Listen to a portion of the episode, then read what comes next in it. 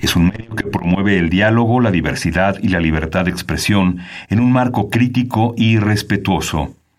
Los comentarios expresados a lo largo de su programación reflejan la opinión de quien los emite, mas no de la radiodifusora. Intermedios. Medios. Los medios son más que el cuarto poder. Los medios son más que el cuarto poder. Intermedios. Con Tania Rodríguez y Juan Manuel Valero. Tania Rodríguez y Juan Manuel Valero. Intermedios. Fábrica inigualable de héroes y villanos. Intermedios.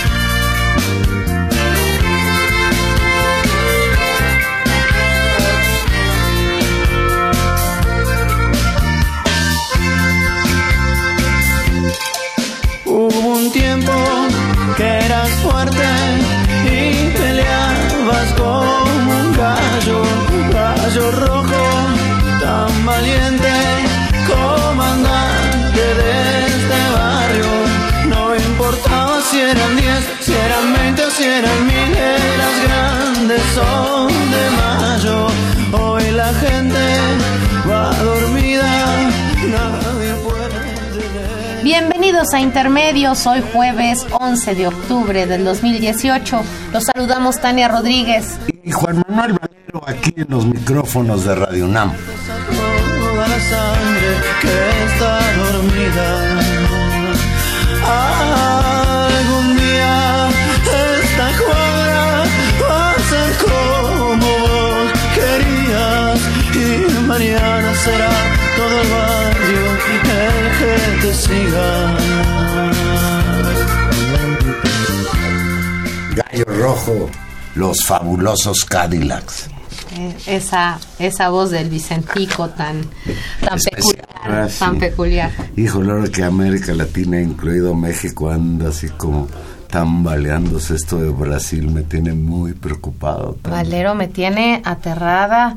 Es, es muy impresionante lo que ha sucedido en Brasil. Y, y para ti, para mí, conversar sobre Brasil es, es siempre para mí muy emotivo. Así empezamos así aquí, nos conocimos. aquí en. Radio UNAM hablando de Lula Así y el. Partido de los ¿Quién Trabajadores. nos iba a decir? Está en el bote ¿Quién y el nos- Partido de los Trabajadores ya no es la primera fuerza política en Brasil y casi seguro van a perder las, la segunda vuelta. No sé qué opinas. Pues, es- digamos, yo creo que ahí sí casi que hay que esperar un, un rayo de luz que, Dilma que no pudo alcanzar el Senado tampoco. No, no, no, es, es, es, malas, es es una que- crisis brutal.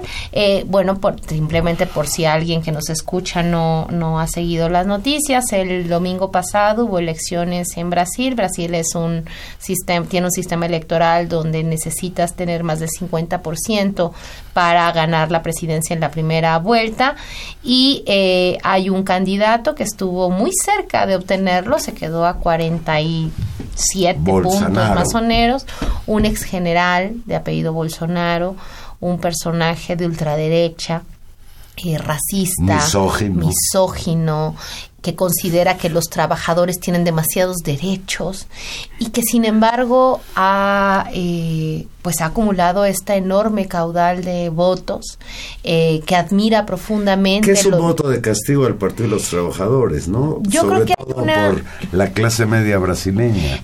hay una parte de la clase media que que bueno, pues siempre ha tenido esta tentativa, o sea, esa es un- una cosa sociológica que tienen las clases medias, que pueden ser, por un lado, fuente de cambios progresistas en ciertas ocasiones, pero que también están muy condicionadas a caer, digamos, en discursos eh, clasistas, eh, racistas y muy apegados, digamos, a discursos de poder y de orden.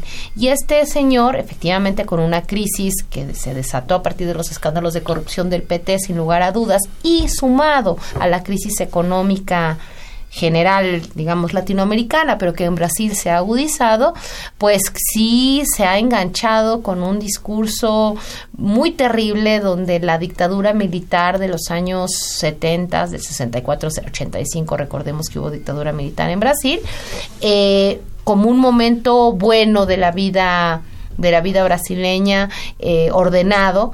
Y hay que señalar una, un elemento adicional eh, y es que en Brasil han crecido las denominaciones cristianas, estas como nuevas de renacidos y pentecosteses. Y este personaje además tiene este el apoyo de ellos. El apoyo de ellos, él mismo es eh, ha sido bautizado ahí y entonces además hay un todas discurso estas organizaciones religiosas le han pegado a la Iglesia Católica, creo que ya- Enormemente. yo creo que ya están, pueden ser mayoría o no. no, todavía no. Y todavía Brasil sigue siendo un ¿Cuándo, país cuándo van a ser las, las elecciones? en segunda 15 vuelta? días, en 15 días. En 15 días. Entonces tenemos, pues hay este, esta Pues- expectativa. pues hay que- Creo que hay una, hay una frase que las feministas y el movimiento de mujeres brasileña ha identificado, me parece muy correctamente, porque tampoco podemos obviar los errores que cometió el partido, el partido del trabajo. Sí, la corrupción. en pero, pero la campaña ha sido él no. Él no. Es decir, cualquier otra cosa. ¿Por qué? Porque significa un retroceso en términos de su discurso político, de sus posibles prácticas, la amenaza velada a una especie de vuelta a una dictadura militar, a la no separación, digamos, del- de la laicidad y los costos que eso tiene en términos de una política para el derecho de las mujeres, para el derecho de las minorías, un homófobo, homófobo declarado y un ardiente defensor, digamos, de las ventajas totales del empresariado. Entonces, sí, un escenario muy, muy impresionante Cuando- en Brasil. Cuando la derecha aquí en México, eh, antes de las elecciones, comparaba a López Obrador con Chávez o incluso con Maduro, lo hacía desde luego como una forma de descalificarlo. Yo encontraba y sigo encontrando más similitud entre López Obrador con Lula.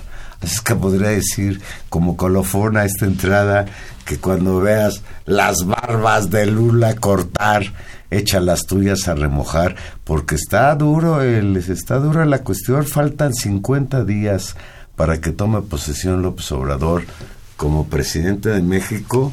Y tuve las redes sociales, los programas de radio y de televisión, el bombardeo está terrible, la guerra sucia se ha recrudecido como si apenas fueran a ser las elecciones. Complicadísimo el panorama en México y en toda América Latina y desde luego la situación de Brasil, pues muy preocupante. Tania, ayer el Tribunal Electoral Hablando de elecciones. Ayer el Tribunal Electoral del Estado de Puebla desechó las impugnaciones en contra de la elección de gobernador de esa entidad, con lo que validó la constancia de mayoría entregada a Marta Erika Alonso Hidalgo, candidata de la coalición por Puebla al frente, coalición que encabeza el Partido Acción Nacional. Aunque el fallo emitido esta tarde, ayer en la tarde, perdón, por el Tribunal Electoral del Estado de Puebla, de forma unánime anula los resultados de 59 casillas al detectarse boletas de más en los paquetes electorales y reconoce que se registraron situaciones de violencia en 75 casillas, los magistrados determinaron que estos hechos no fueron determinantes en los resultados de la elección. Ayer, perdón. No, no, no, bueno, ayer, ayer el candidato de la coalición Juntos Haremos Historia, Luis Miguel Barbosa, ya había anticipado que la resolución del tribunal iba a ser a favor de pues esta señora, por lo que anunció que recurriría a la siguiente instancia, que es la Sala Superior del Tribunal Electoral del Poder Judicial de la Federación, y ahí es donde las cosas se van a dirimir. Dijo Barbosa, no tengo duda de que la Sala Superior del Tribunal Electoral anulará la elección en base a todos los elementos probatorios que ya hemos aportado y las que aportaremos como pruebas supervivientes. En la ponencia de la resolución de los magistrados del Tribunal Electoral Poblado, elaborada por el magistrado Ricardo Rodríguez Perdomo, se acumularon 37 impugnaciones presentadas por Morena, el Partido del Trabajo, Encuentro Social, el candidato Luis Manuel Barbosa y el ciudadano Sergio Mastreta Guzmán, las cuales pedían la nulidad de los cómputos y de la declaratoria de validez de la constancia mayoría a favor de Alonso Hidalgo. Es que imagínate, un proceso electoral que nos recuerda el pasado, el pasado presente, porque Puebla forma parte de este país, en el que embarazaban las urnas. O sea, había más, más boletas de las que debía haber en muchas casillas. Señalan algunas personas que incluso encontraron entre los paquetes boletas no dobladas, de donde se desprende que esas boletas pues fueron rellenadas con posterioridad. En medio pues de un cochinero que nos recuerda a otras épocas, ayer el Tribunal Poblano decidió que la señora Erika Alonso Hidalgo, esposa del, del exgobernador de Puebla, el señor Rafael Ahora Moreno senador, ¿no? Sí. No, bueno, muy O sea, bonito. todo queda en familia. Y esto pues verdaderamente es preocupante. Por otro lado, Tania, bueno, vamos a ver qué dice el Tribunal Federal del Poder Judicial de la Federación. Sí, vas- Todavía la moneda está en el aire, pero yo tengo preocupación de que finalmente se va a decidir que quien ganó es la que, de acuerdo con los conteos, tuvo más votos, independientemente de las triqueñuelas que haya cometido para poder obtener esos votos. El manejo de todo el estado de Puebla para que la señora llegara a ganar. Se sabe perfectamente que los magistrados del Tribunal Electoral de ese estado pues no son magistrados independientes, sino que dependen de una manera muy importante del gobernador. Sí, una, una situación eh, lamentable, justamente como pues la, la imparcialidad de los órganos electorales en el nivel estatal ha seguido siendo cuestionado y no hemos visto ahí un cambio.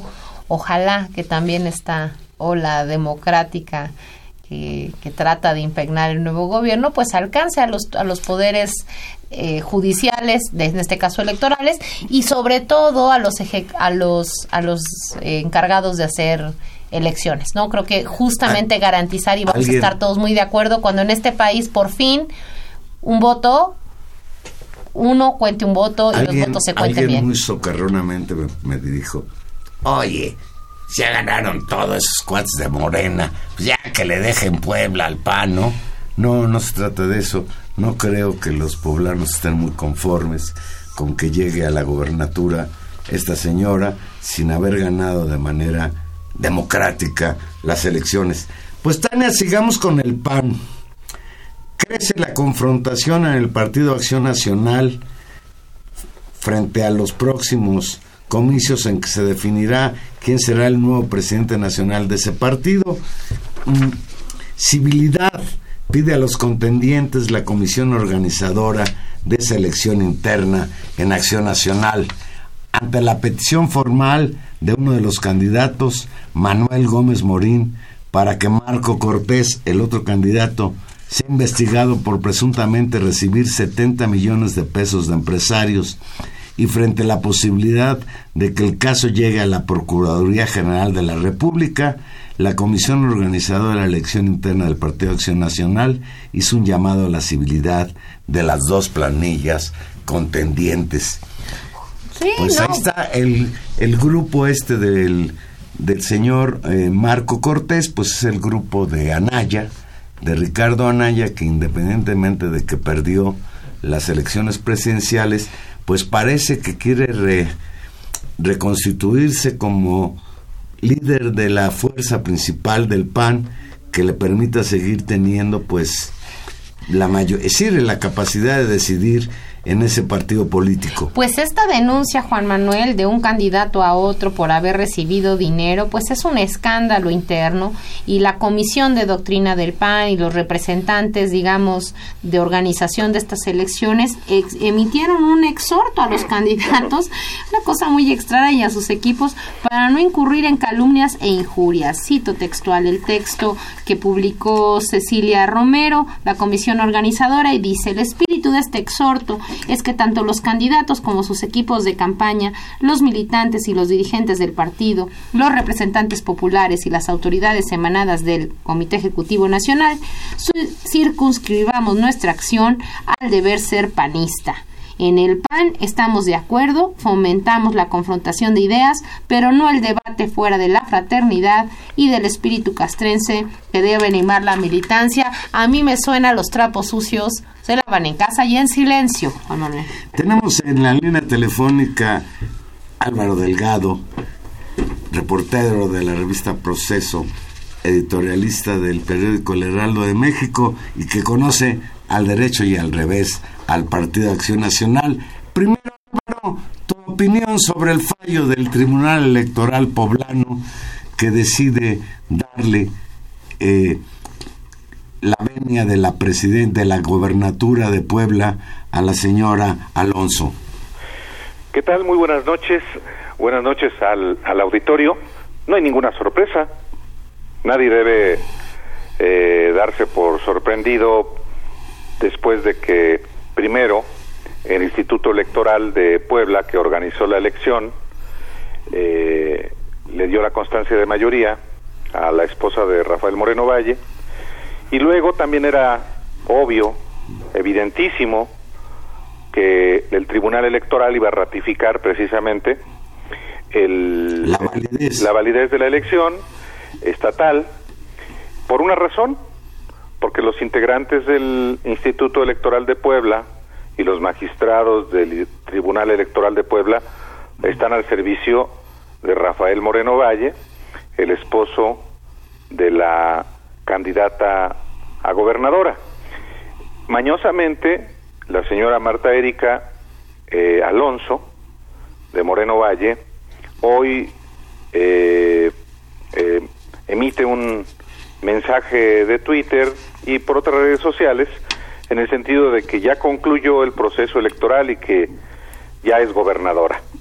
Eh, no ha concluido el proceso electoral, en primer lugar. Eh, en segundo lugar, está pendiente, precisamente por eso, la eh, resolución, el fallo, la sentencia que en su momento emitirá la Sala Superior del Tribunal Electoral del Poder Judicial de la Federación, que por cierto fue el que realizó el cómputo total de las casillas en, de la elección precisamente. El Tribunal Federal no se ha pronunciado ni siquiera en el caso del recuento y lo ese será digamos el último la última instancia para eh, eh, en lo que se refiere a la elección del Estado de Puebla y ahí con eso concluye ahí sí el proceso electoral en Puebla. Álvaro, muy buenas noches. Hola Tania, muy buenas noches. ¿Y tú cómo ves, cómo ves al tribunal? ¿Cómo ves las denuncias? ¿Has seguido muy bien el caso? ¿Va a haber sustento a las denuncias que presenta Barbosa y su equipo? No sé, yo no conozco eh, a detalle las impugnaciones que han presentado los eh, eh, abogados de Morena, eh, pero eh, podemos darnos una idea de cómo podría fallar el tribunal a partir de lo que ha este pues lo que ha votado en casos recientes. Uno de ellos es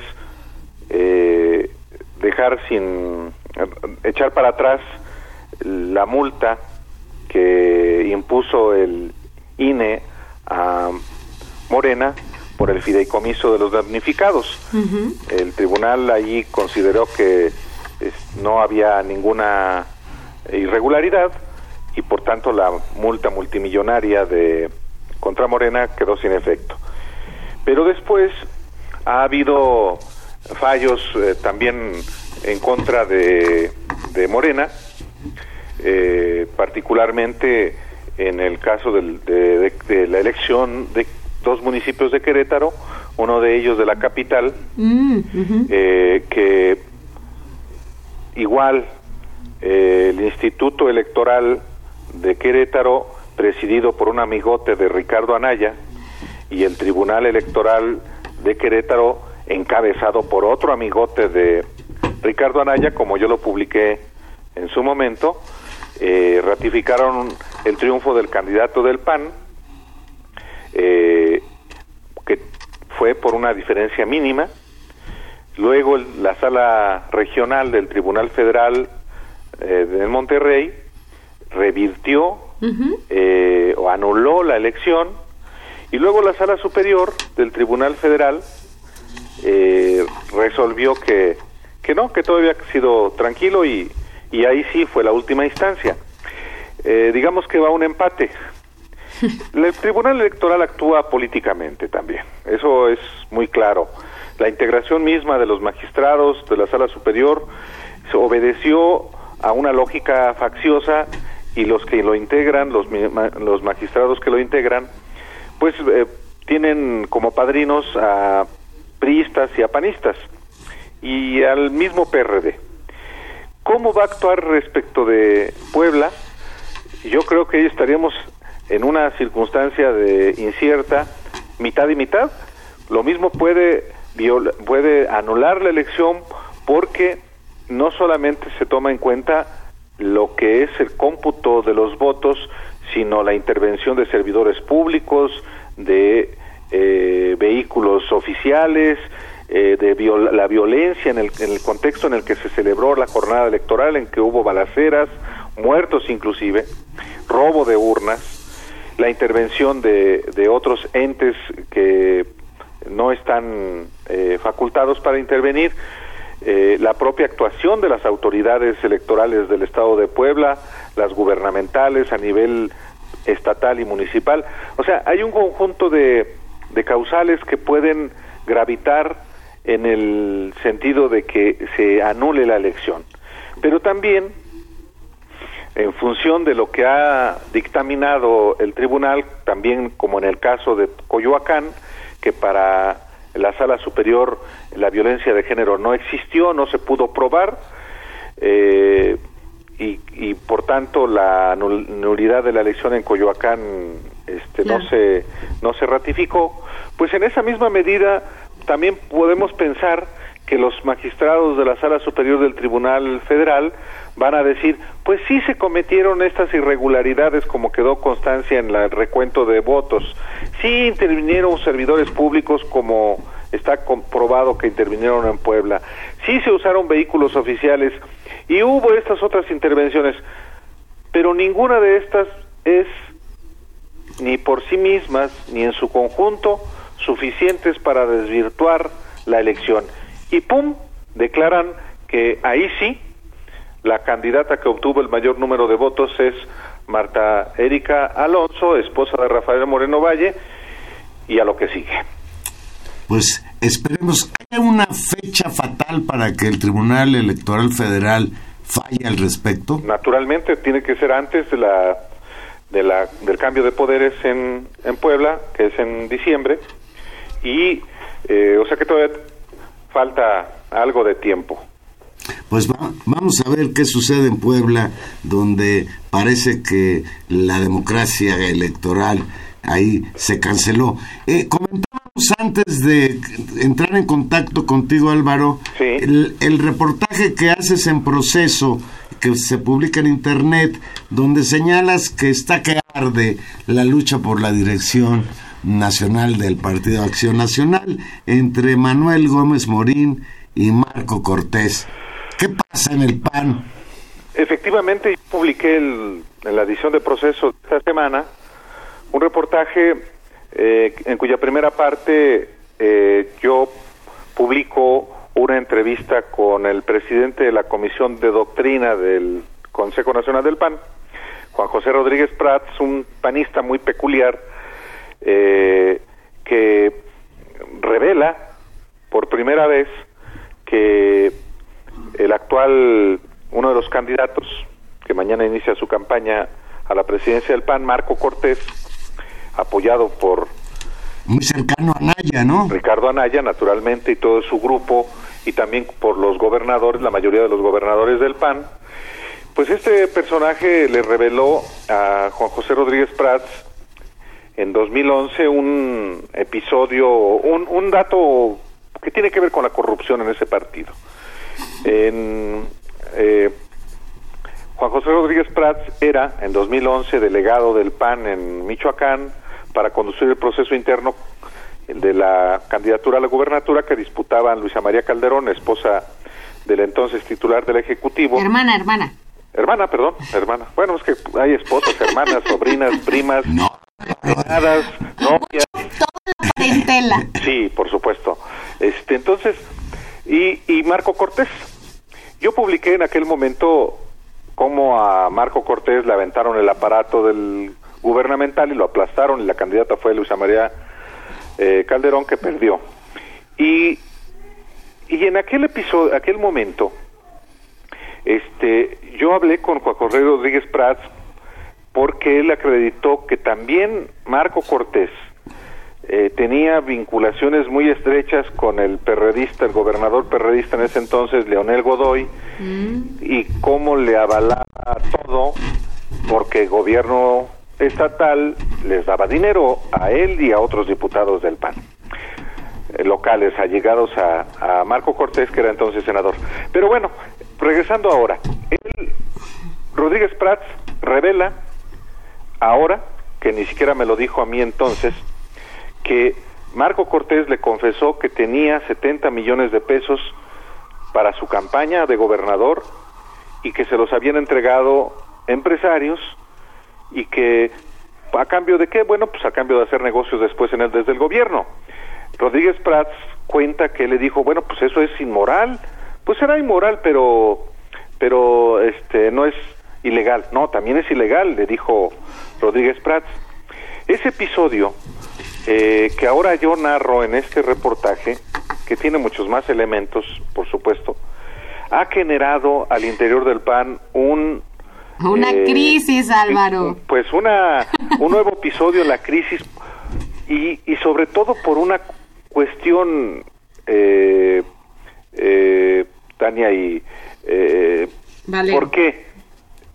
Porque el antier en conferencia de prensa en Monterrey Manuel Gómez Morín uno de los candidatos y su compañera de candidata a secretaria general Mirel Montes anunciaron que presentarían una eh, un escrito de denuncia para que en el PAN las comisiones anticorrupción y de orden eh, pues ac- actúen en contra de ese claro acto de corrupción de Marco Cortés, pero no solo eso, sino que anunciaron que van a presentar una denuncia eh, ante la PGR por este hecho. Entonces se crispó el PAN. Tan es así que el día de ayer que sesionó la comisión organizadora de la elección interna, eh, se discutió el asunto y se pidió, se emitió un exhorto a los dos candidatos para conducirse con civilidad, que en efecto tiene que ver con lo que tú, Tania, leíste al principio. Arde el pan sin duda. Arde el pan y, y, y viene en un A ver, tono... pero a ver, entremos ya en materia de lo que se- sirve esta lucha encarnizada por el poder. Tenemos claro que este señor Marco Cortés es del grupo de Ricardo Anaya, que quizás pretende, manteniendo la dirección del PAN, pues no morir del todo políticamente. Del lado de Manuel Gómez Morín, hijo o nieto, perdón, de un ilustre panista, ¿quién está? ¿Felipe Calderón?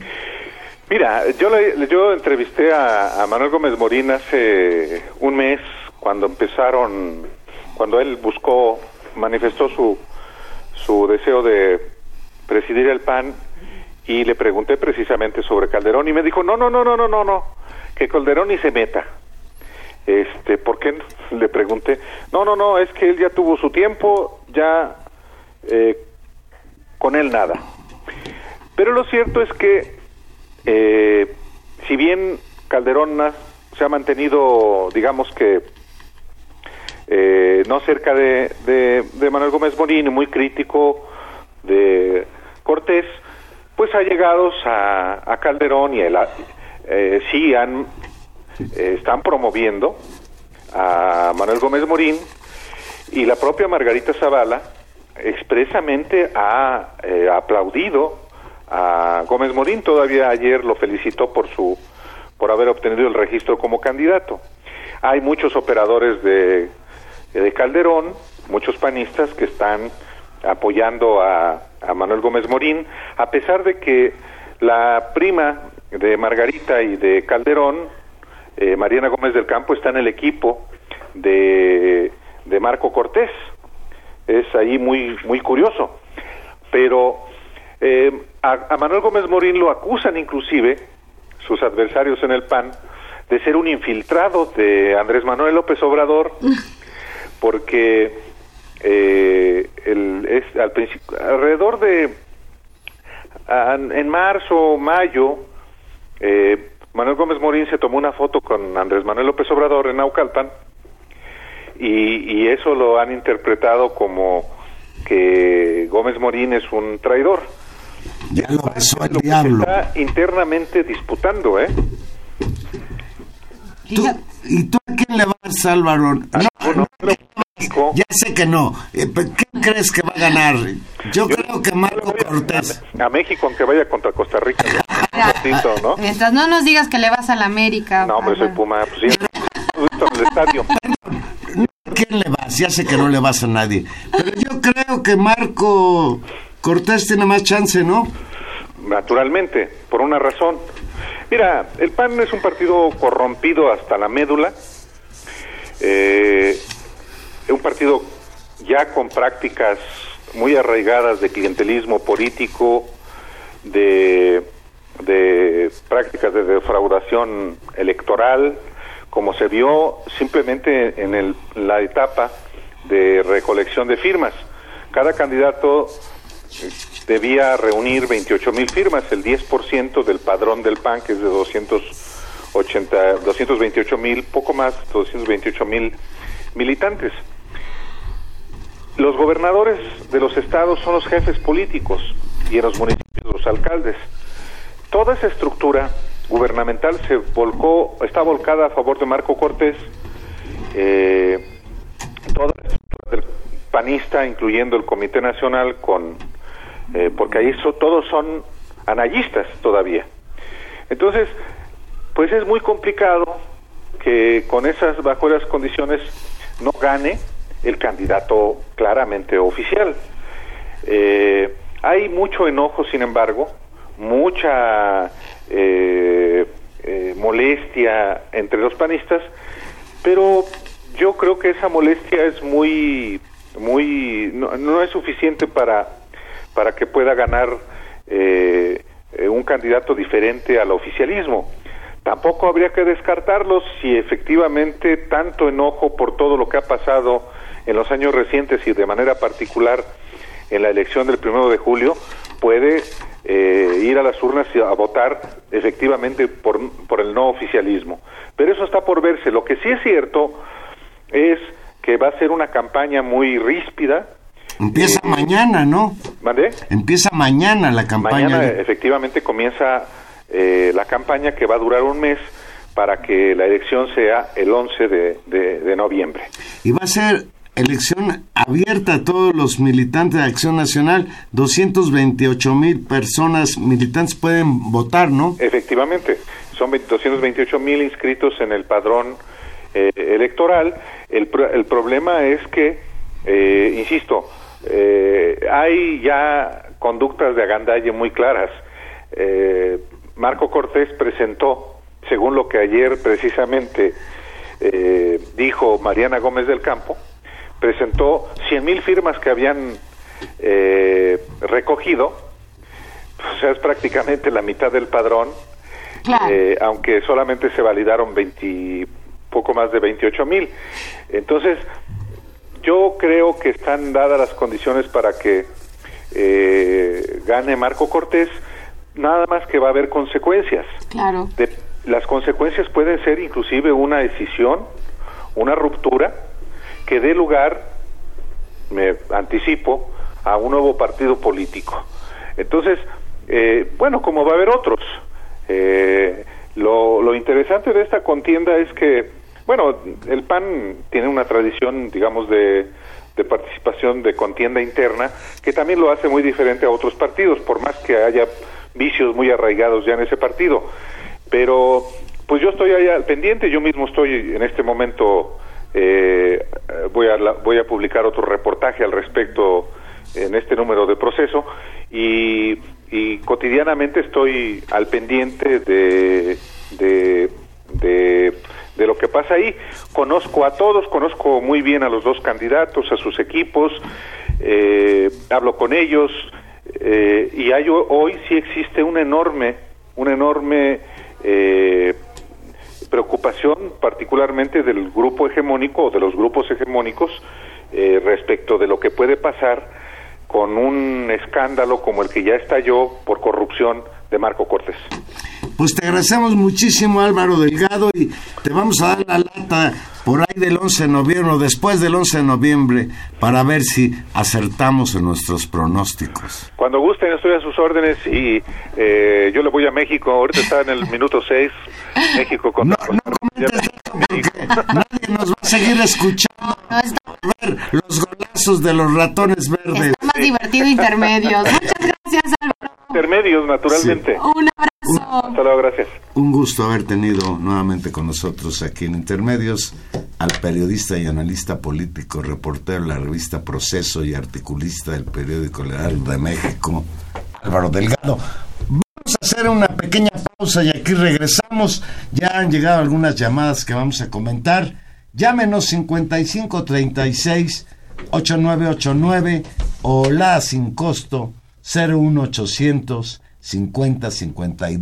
50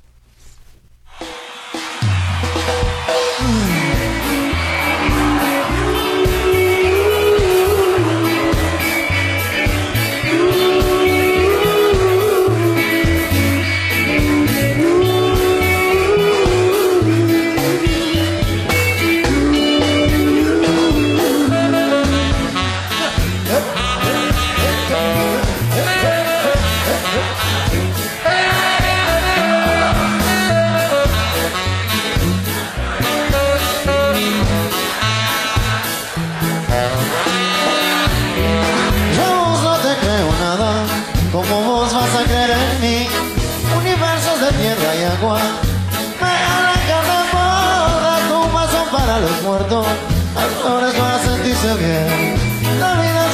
688. la vida es para vivirla mejor.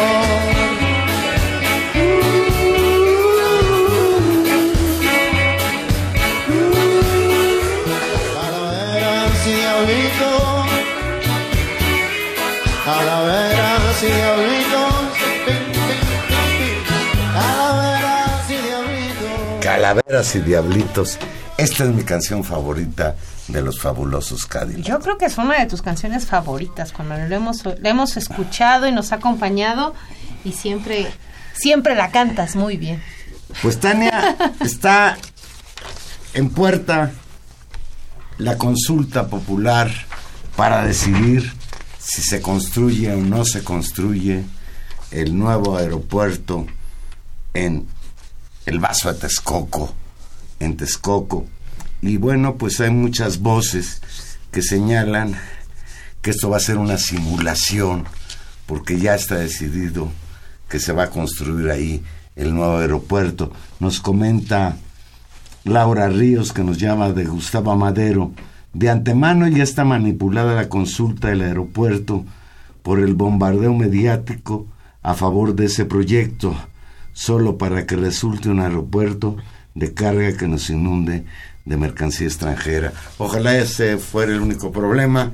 Sigue pues la discusión respecto al impacto ecológico de la construcción de ese aeropuerto en esa zona. Siguen las protestas de los colonos de Atenco y de otros lugares cercanos a donde se pretende construir o terminar de construir porque ya va una parte de la avanzada y bueno pues viene la consulta esta es una consulta no de un día sino de cuatro días. Sí por fin por fin se dio a conocer Juan Manuel. Se había estado hablando mucho del mecanismo se anunció ya desde hace algunas semanas la intención de dirimir esta decisión con una consulta pública y no se habían dado los detalles y la verdad es que eso había generado también expectativa y confusión sobre cierto cómo se iba a hacer, si iba a ser una consulta, si iban a hacer encuestas de opinión, cómo se iba a resolver, cuál era la información y la, la discusión que, que permitía a los a los pues a los ciudadanos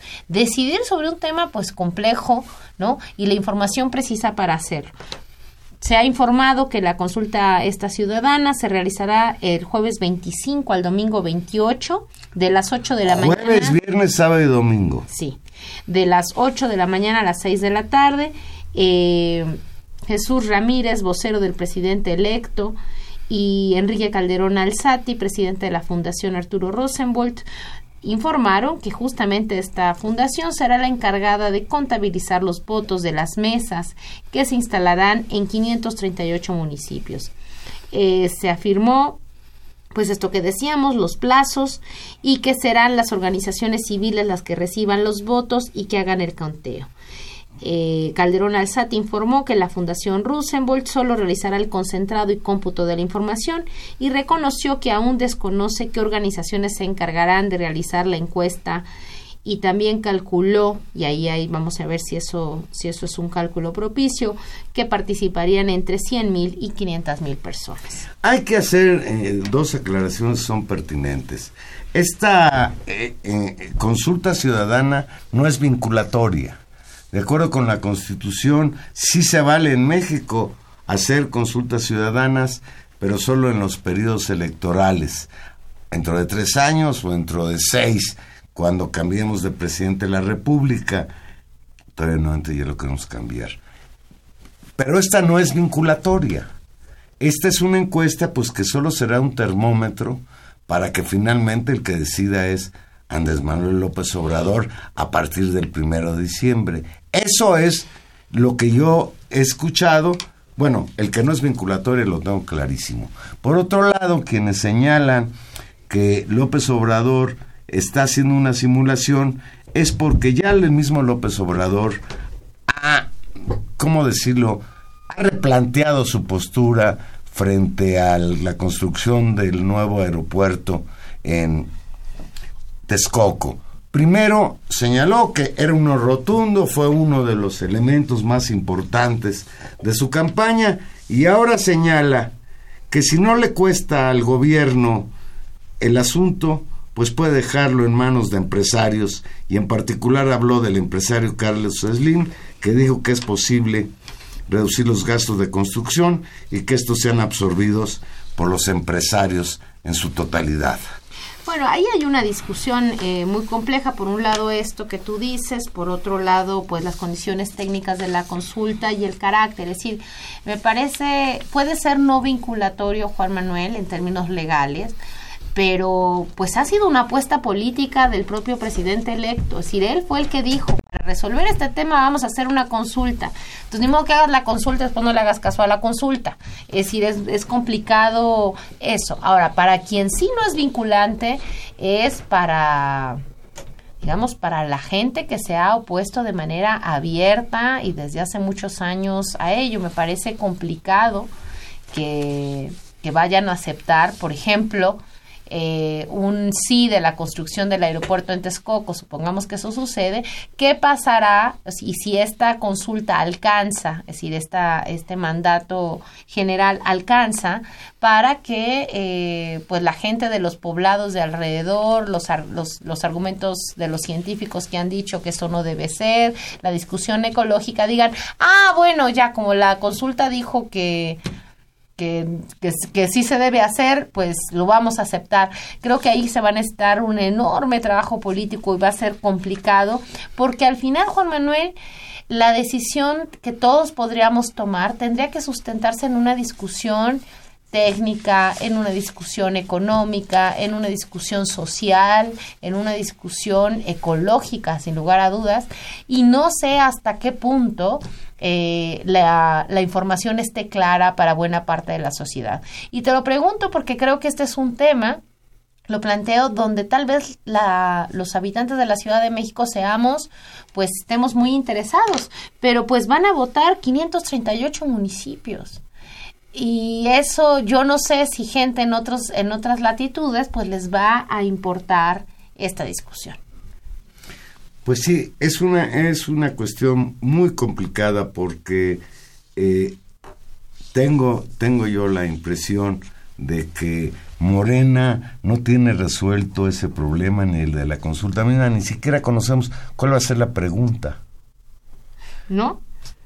Y desde luego, bueno, lo que sí sabemos es que Jiménez Espriu sigue luchando porque la opción sea que le hagan dos pistas a Santa Lucía y que siga funcionando el actual aeropuerto, que yo desde el punto de vista de defensa de la ecología del lugar, los problemas que va a acarrear consigo la construcción de una mole de concreto de esas dimensiones, pues me hacen pensar que la vía más eh, sensata es que Santa Lucía se convierta en un aeropuerto alterno al que hoy está funcionando en la Ciudad de México, pero pues vamos a ver qué pasa. Sí, López Obrador volvió a señalar que él va a tratar de ser imparcial al respecto, que va a esperar los resultados de la consulta y que está en su interés dar a conocer toda la información para que los ciudadanos cuenten con más elementos a la hora de decidir si debe mantenerse el proyecto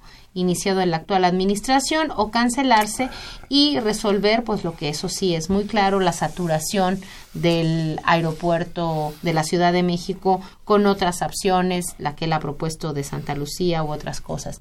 El asunto es si nos va a alcanzar el tiempo, Juan Manuel, como sociedad, como debate público, a la comunidad científica, a los pobladores de Atenco, a de aquí jueves 25 al domingo 18, construir un juicio. Domingo 28. Domingo 28, a construir un juicio con respecto a una decisión importante donde hay una decisión ecológica de fondo y donde también se juegan muchísimos intereses. Pues yo, yo he leído algunos artículos de investigadores de la UNAM, entrevisté para un programa de divulgación de la ciencia que hacemos, La Araña Patona, al doctor Omar Arellano, que señala con muchísima claridad que los impactos al medio ambiente, el riesgo ambiental que va a implicar esta obra faraónica, pues serán gravísimos para la vida en la Ciudad de México, sobre todo para el oriente de la ciudad, donde se pretende construir este nuevo aeropuerto. Pues vamos a ver qué pasa, Tania. Yo, por lo pronto, sí te voy a decir, yo ya tengo decidido participar en esa consulta y participar en contra de la construcción de ese monstruo que nos heredó y que nos está heredando el gobierno de Peña Nieto, como otras muchas monstruosidades. O sea, tú eres de los decididos de yo prefiero el lago. Yo prefiero el lago a los aviones. no, lo diría de otra manera. Prefiero a los patos. Prefiero ver volar patos en el lago de Texcoco, en lo que queda de él, que ver volar aviones. Mira, dice, dice por aquí don Manuel Munguía, buenas noches Manuel, qué gusto, nos llama esta palapa, dice, la corrupción en los órganos electorales es la que se está llevando una crisis a la gente de Puebla. Seguimos en la misma actitud conformista de la democracia representativa, la gente poblana debe salir a defender su voto, no se les debería olvidar. Yo estoy de acuerdo con Manuel Muguía, pues vamos a ver qué pasa en la decisión. Quien tiene la última palabra es el Tribunal Electoral del Poder Judicial de la Federación, hasta que me pude aprender el nombrecito. Dice Ángel Cervantes, que nos llama de la delegación Cuauhtémoc, Cuauhtémoc. Si Claudia Sheinbaum se presenta como la depredadora de recursos y viajes a Europa para conocer otras ciudades, su cinismo no es también de honestidad valiente. Podría pasearse por los baches de la Roma desde donde despacha López Obrador. yo creo que... Llegó, llegó a la mesa de intermedios una cuestión que, le que está hoy virilizando las redes sociales. Claudia Sheinbaum, la primera gobernadora, hoy todavía gobernadora electa de la Ciudad de México, fue a Madrid. Ella le ha dado difusión a los motivos de su viaje a Madrid, a entrevistarse con la alcaldesa de Madrid, a conocer sobre lo que han planteado los madrileños como posibilidades urbanas. Y fue captada en un restaurante por uno que estaba comiendo ahí. No sé si sea el señor Ángel Cervantes, sería sensacional que fuera el mismo que nos está hablando. Y le tomó una foto.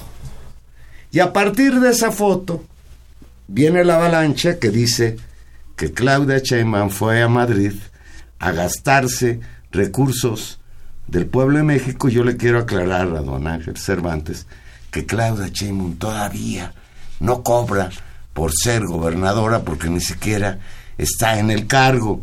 Tampoco Claudia Sheinbaum es la responsable de que haya muchos baches en la colonia Roma. Yo estoy de acuerdo con usted en que es gravísimo que haya baches en la Ciudad de México, en todo el país, que haya socavones en el Paso Express de Cuernavaca, pero no es responsabilidad de Claudia Sheinbaum. Yo creo que esto forma parte de una campaña atroz contra el nuevo grupo que quiere gobernar este país. Porque, oye, Tania, pues ni modo que se haya llevado Claudia Sheinbaum a Madrid un Tupperware que le haya prestado Martí Bates un Tupperware para llevarse su comida mientras estaba en ese viaje, que no es de placer precisamente. No, eso es un exceso, y incluso si se tomara unos días de receso y viajara, está en, en, en todo su derecho. Creo que tenemos que ser...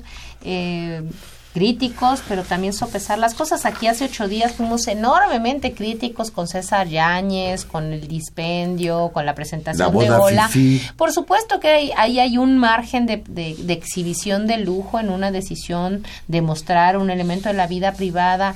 Eh, si Claudia Sheinbaum fue a conocer otras ciudades y a, establecer contactos, pues es, es loable, no es criticable.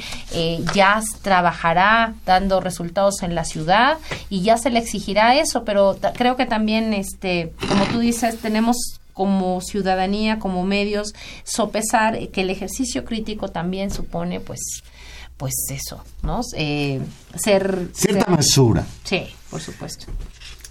Tania, pues, un fin de fiesta amable. A ver. Se juntaron los amigos de Carlos Monsiváis y consideraron a Carlos Monsiváis, que, Carlos Monsiváis le hubiera gustado retratar y ser parte de la transición política que había en México con la llegada de Andrés Manuel López Obrador a la presidencia de la República. Así lo dejaron ver en una reunión que tuvieron el fin de semana el cronista fallecido en junio de 2010 pues fue un, hombre preocupado por el, el, proceso democrático en el país y le prestó muchísima atención en su trabajo periodístico, en sus libros que escribió a el movimiento estudiantil 68 y en particular a la masacre de Tlatelolco. Este fue el pretexto para hablar de Monsiváis, los 50 años de la tragedia del 2 de octubre. En la casa de la Fundación Elena Poniatowska en la colonia Escandón, fundada a finales del Porfiriato, se reunieron las personas más entrañables cercanas al autor de Amor Perdido. Leo textual, ¿quién hubiera ¿qué hubiera pensado Carlos Monsiváis de lo sucedido el pasado primero de julio? Para empezar, se hubiera sentido parte de ese triunfo, porque no fue solamente el triunfo de un personaje o de un partido es el triunfo de varias generaciones, pero sobre todo de esa generación del 68 que logró además vencer la matanza, el miedo, la represión, el autoritarismo. Esto lo dijo nuestro amigo Genaro Villamil. En el patio de la casa los asistentes recordaron muchas de esas causas que Monsiváis plasmó en su obra, decenas de libros, artículos y columnas, entre ellas por mi madre Bohemios, columna que yo seguía todos los días en el periódico La Jornada. La matanza de Tlatelolco siempre estuvo presente en las letras del autor. Elena Poniatowska lo dijo así, leo textual. Octubre es triste porque es el mes de la matanza de estudiantes.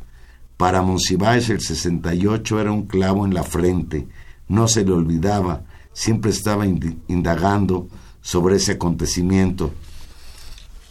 Y sobre ese tema escribió el 68, la tradición de la resistencia, democracia primera llamada, movimiento estudiantil 68 y parte de guerra. Este último libro lo hizo en coautoría con el también ya desaparecido Julio Scherer, fundador de la revista Proceso y director de Excelsior en aquellos años asiagos de 1968.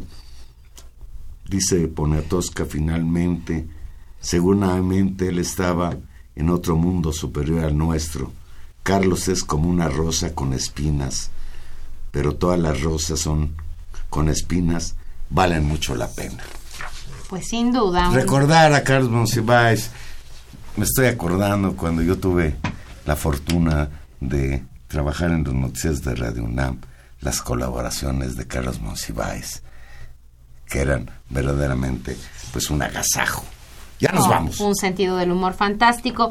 Pues ya nos vamos, Juan Manuel. En los controles técnicos estuvo, como siempre, nuestro queridísimo don Humberto Sánchez Castrejón. En la producción, pues nuestro también querido, como no, Gilberto Díaz Fernández. Y en los micrófonos, Tania Rodríguez nos escucha. Viene muy Ya nos vamos. Que tengan muy bonita noche y aguas con el agua, sobre todo a la gente de Baja California y Sonora. Ahí viene Sergio. Sergio. ¿Sergio el bailador? Pues, este, Sergio el huracán. Ya nos vamos.